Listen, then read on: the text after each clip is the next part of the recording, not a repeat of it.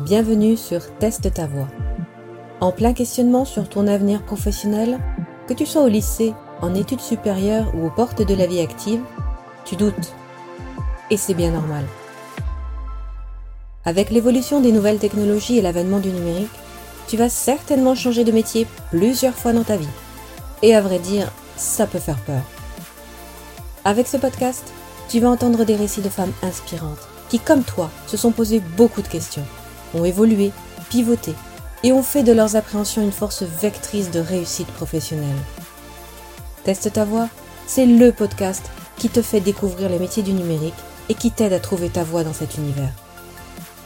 Je suis Anaïs Calmont, fondatrice de Try et j'accompagne les jeunes femmes à transformer leurs qualités personnelles en compétences professionnelles à tester leur choix d'orientation dans la vraie vie. Try c'est un réseau professionnel d'entraide féminin qui te donne toute la force et les bonnes ondes pour réussir ta vie professionnelle.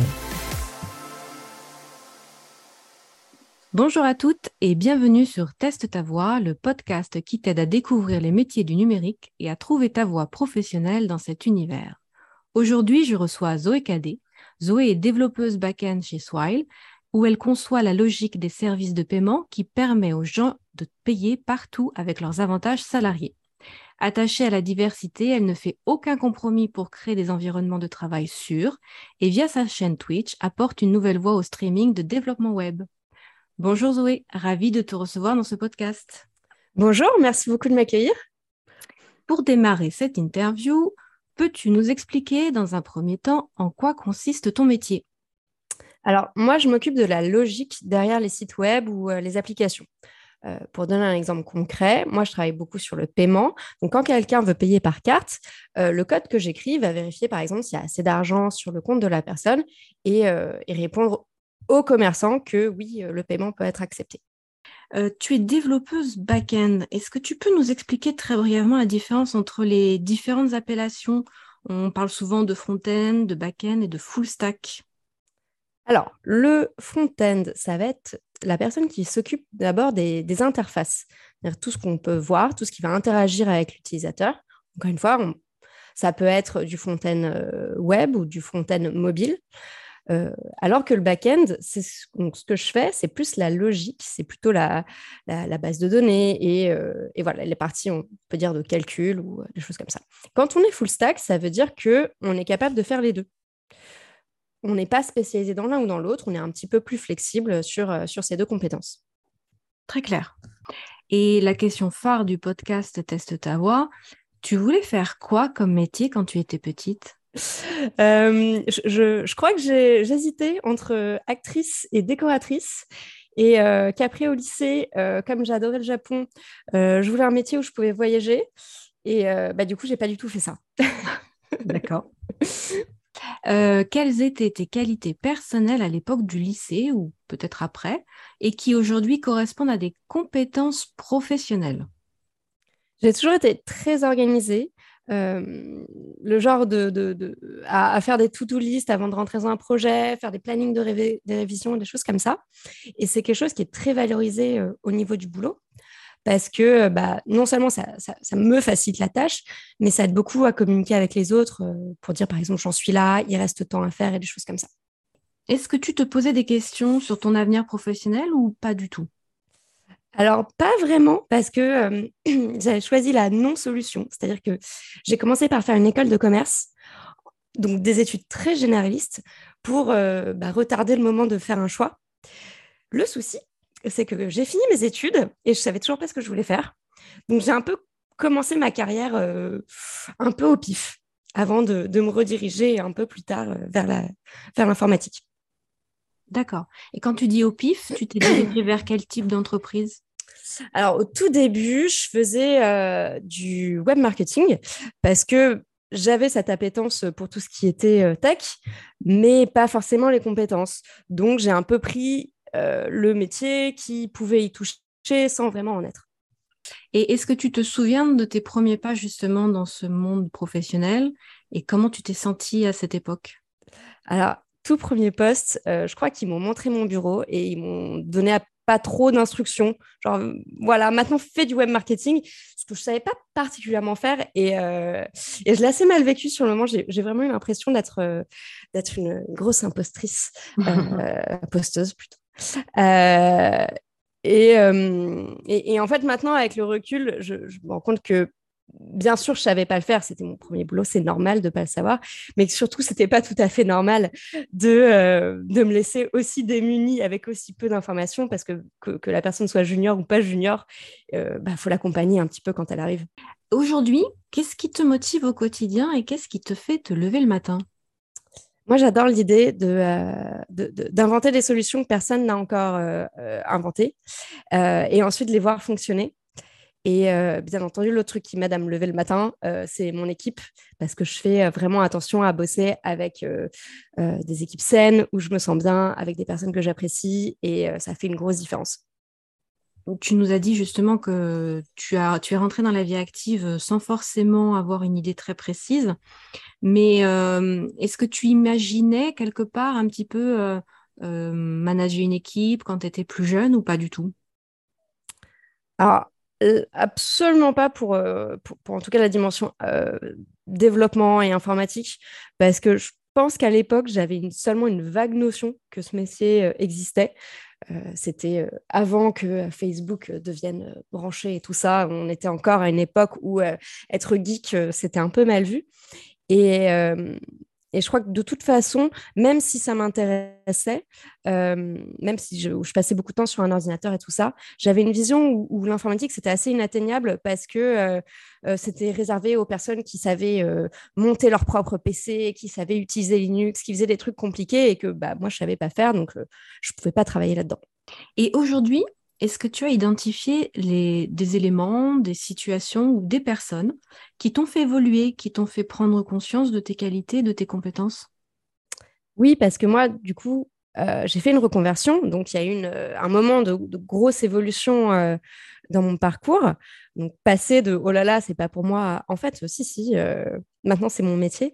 Et le, le déclencheur, c'est tous les développeurs et développeuses avec qui j'ai pu travailler, parce que depuis le début de ma carrière, je suis quand même plutôt euh, dans des équipes assez euh, tech, et euh, qui m'ont dit tout simplement, mais, mais pourquoi t'essayes pas, ça t'intéresse?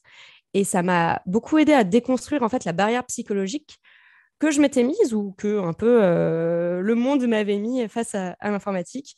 Et, après, au quotidien, en fait, c'est chaque collègue qui va faire un, compliment, un encouragement, c'est toujours un pas de plus vers, euh, vers euh, plus, euh, plus de légitimité. voilà. Et c'est très, très important quand on commence et encore plus quand on, quand on fait une reconversion. Donc là, tu, nous, tu évoques un, environnement plutôt bienveillant, mais le pendant de ça, est-ce que toi, tu as été témoin de situations on va dire sexistes et des remarques désobligeantes et, Qu'est-ce que tu as senti à ce moment-là? Euh, bah, je, pense que toute femme, malheureusement, euh, on a vécu ou on a vu. Euh, en, début de carrière, je, je n'osais pas dire grand-chose, même quand c'était dirigé vers moi, ou en tout cas pas directement. Je pouvais ensuite débriefer un manager, mais du coup, bah, j'intériorisais pas mal de, de, de colère là-dessus. Aujourd'hui, je l'ouvre beaucoup plus facilement, ce qui peut me valoir d'être euh, catégorisée comme la féministe relou de service. Euh, c'est un peu c'est un peu lourd à porter euh, parfois, mais je me dis que en fait, faut que je le fasse pour, pour justement celles qui osent pas le faire ou qui sont pas encore en position dans leur carrière de, de pouvoir se permettre de rappeler à leur boss que non non dire l'ami elle a bien fait son boulot on va éviter. Et est-ce que tu as un rôle modèle féminin qui t'inspire aujourd'hui, une sorte de référence pour toi? Euh, bah, J'en ai plusieurs par, euh, par Internet. j'en ai malheureusement pas vraiment dans la, dans la vie. je croise assez peu de, développeuses avec, assez avancées dans leur carrière on est, on est, quand même beaucoup euh, encore en début de carrière. Mmh. Et sur, euh, sur Internet, euh, il y a par exemple Tracy Chou, qui est la développeuse qui a fait pression sur Google, sur Facebook et tout ça pour qu'ils publient leurs stats sur la diversité et l'inclusion. Ça a été une des premières à, vraiment dire maintenant rendez des comptes. Mmh et donc, il y a beaucoup marqué, et en plus qui est quelqu'un d'assez sympathique. Et euh, Cassidy Williams, qui est connu sous le nom de Cassidou, qui, est, euh, qui fait énormément de podcasts, qui fait du stream, qui fait des articles, et qui a une vision très très fun du euh, dev. C'est-à-dire que c'est pas juste oh là là, je vais vous montrer que je suis super forte et, et, admirez-moi.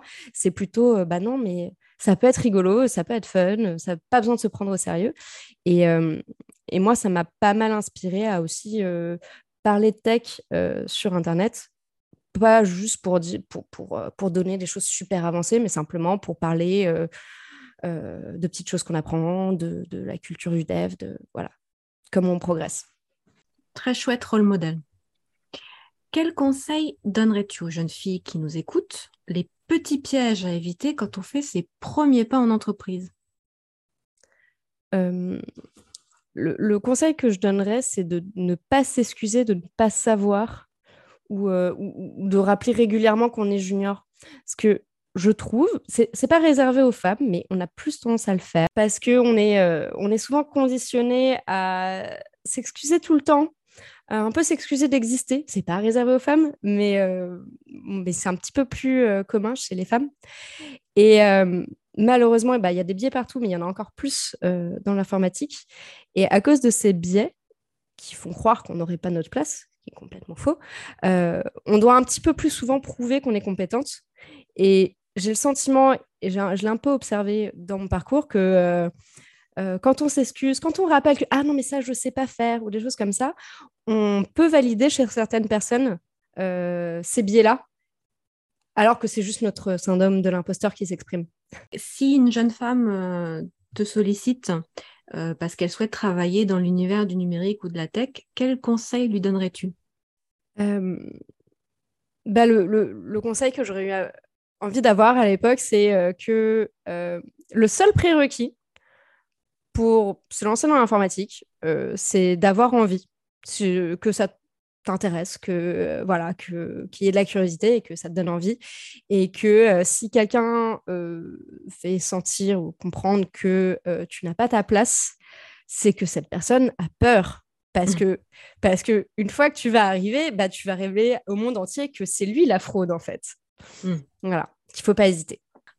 Bah, merci beaucoup pour cette interview. Merci pour ton témoignage et ton retour d'expérience. J'espère qu'on aura réussi à susciter des vocations car oui, on manque cruellement de femmes dans la tech. Et mon but, c'est que toutes les prochaines générations de femmes s'emparent du numérique et se fassent une place dans cet univers. Merci beaucoup Zoé.